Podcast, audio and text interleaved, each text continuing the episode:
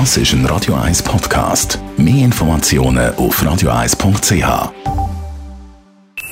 Die Morgenkolumne auf Radio 1 präsentiert vom Grand Casino Baden. Grand Casino Baden.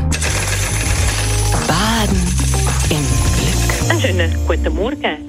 Diese Woche ist mit der Sendung Club und mit einer Studie ein Thema wieder aktuell geworden, das mich schon seit vielen Jahren beschäftigt und wo für mich eine Herzensangelegenheit ist.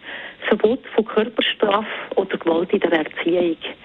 Ich habe mich damals als Nationalrätin dafür eingesetzt, dass Körperstrafe verboten wird und bin gescheitert mit dem Anliegen. Dass ausgerechnet die jetzige abtretende Bundesrätin Simonetta Sommaruga damals den Vorstoß so heftig bekämpft hat, das hat mich ernsthaft getroffen. Der Andreas Glarner hat in alle Mikrofon gesagt, Ohrfeige hätte noch nie jemandem geschadet. Was ich aber gemerkt habe, Politik will sich mit dem Thema nicht beschäftigen. Erziehung ist Privatsache, das ist so das Credo über die meisten Parteien. Ich habe dann gefragt, ja, und was ist, wenn sich jetzt einer darüber aufregt, was zum Beispiel der Roger Köppel sagt? Läuft er dann als Rednerpult und haut am Eis? Natürlich macht das niemand, weil es strafbar ist. Das ist auch richtig so. Aber warum dass das Recht ausgerechnet für Kinder nicht soll gelten das leuchtet mir bis heute nicht ein. Habe in den letzten vier Jahren als Schulpräsidentin viele Gefährdungsmeldungen müssen absetzen und manchmal, wenn ich die haben müssen durchlesen, was diesen Kindern passiert ist, dann ist es mir schlecht geworden dabei. Und das ist jetzt eher die Spitze vom Eisberg. Es sind sicher eher die Extremfälle, aber es kommt einfach häufig vor, dass Kinder die irgendwie geschlagen werden oder Gewalt erfahren. Und da frage ich mich schon, wir sind eines der reichsten Länder der Welt, leben gleichsweise im Wohlstand, halten uns heute kultiviert, offen und fortgeschritten. Wie kommt es, dass die Schweiz als eines der letzten nordeuropäischen Länder kein Züchtigungsverbot kennt? Nur Italien und Belgien haben es auch noch nicht gemacht in die Richtung, aber sonst sind wir die Einzigen. Sagen mir nicht wenige, es kann einem ja mal die Hand ausrutschen oder eine Ohrfeige hat noch niemandem geschadet. Doch, tut sie.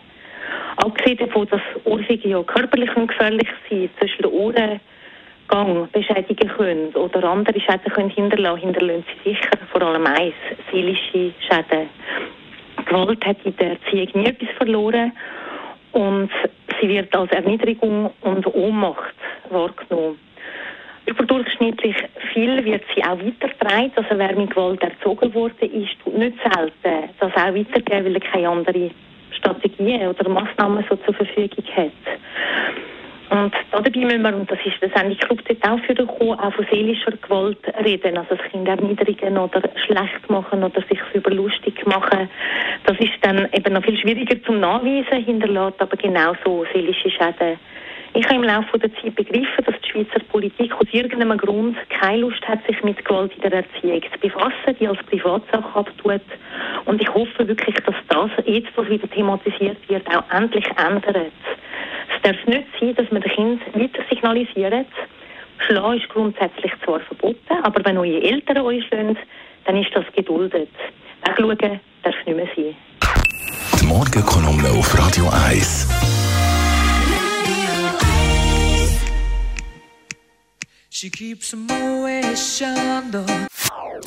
Das ist ein Radio 1 Podcast. Mehr Informationen auf radio1.ch.